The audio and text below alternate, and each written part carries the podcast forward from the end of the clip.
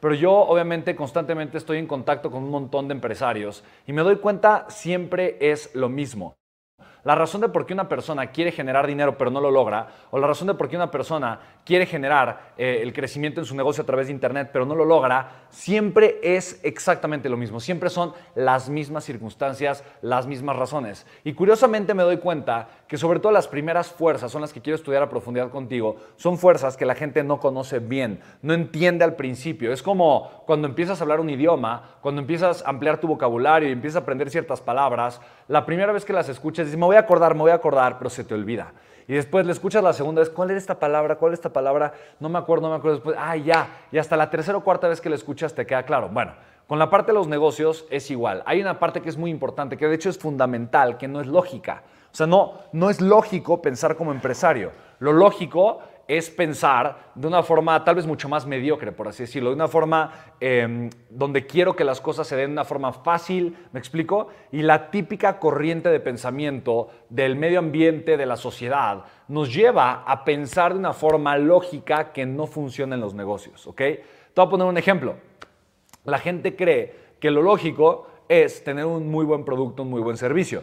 Y si tu producto o tu servicio es muy bueno, se va a vender solo. La gente lo va a recomendar, la gente lo va a querer comprar y por lo tanto los clientes van a llegar solos. Eso es lo lógico de pensar. Es que si mi producto es tan bueno y si yo me encargo en hacer las cosas bien y si yo soy súper bueno haciendo algo, ¿qué va a pasar? Ah, automáticamente la gente lo va a querer comprar, se va a vender mucho, las personas van a estar felices de comprar, lo van a pedir, lo van a estar recomendando, recomendación de boca en boca, la gente dice es muy famoso, por lo tanto si mi producto es espectacular, se recomienda solito, se vende solo y la gente se va a venir a formar. Chicos, eso no sucede. Ni tú teniendo los mejores productos, ni tú teniendo los mejores servicios, tienes la fila de gente queriendo comprar tu producto tu servicio. De hecho, Tal vez tú piensas en productos de alta calidad como Apple, me explico. Son productos que se anuncian, son productos que se promocionan, son productos que tienen una estrategia de mercadotecnia. Obviamente cada vez que Steve Jobs hacía un producto, generaba un evento de conversión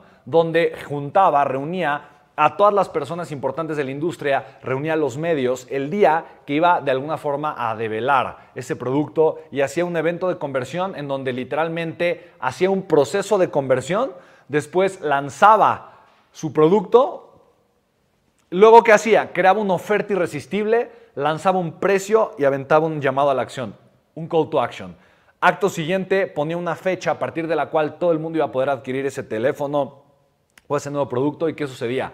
El día que eso salía al mercado, la gente acampaba una noche antes en las tiendas de Apple para comprar el producto o el servicio. En pocas palabras, todo esto son trucos de mercadotecnia. Son trucos que los empresarios aprendemos a utilizar, conocemos y los utilizamos a nuestro favor. ¿Me explico?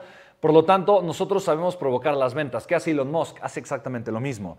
Eh, algunos meses antes de lanzar un producto, un auto nuevo, por ejemplo con Tesla, ¿qué es lo que hace? Tiene una gira de medios. Y tiene una gira de medios súper bien pensada. Va con los podcasters más influyentes, va a los noticieros con los entrevistadores más importantes y obviamente lo entrevistan de lo que está haciendo para que millones de personas se enteren de lo que él está creando, pero sientan que fueron ellos los que escucharon antes que nadie. Después, ¿qué hace Elon Musk? Hace un mega evento de conversión. En el evento de conversión, ¿qué hace?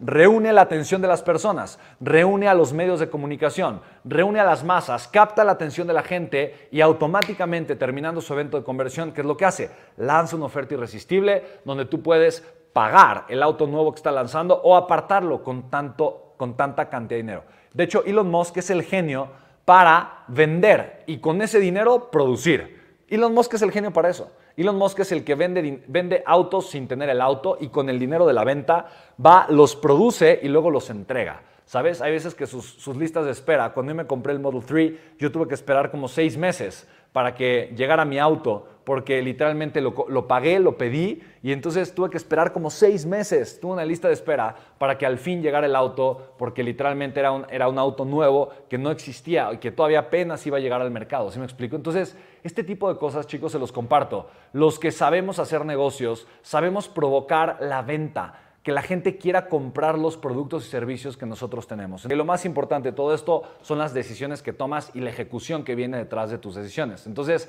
aprender a accionar es de las cosas fundamentales más importantes que tenemos que hacer como empresarios. Así que acostúmbrate a tomar decisiones, acostúmbrate a hacer cosas distintas, acostúmbrate a hacer cosas nuevas, acostúmbrate a pensar diferente, acostúmbrate a pagar el precio y acostúmbrate sobre todo a generar un cambio constante y consciente en tu vida.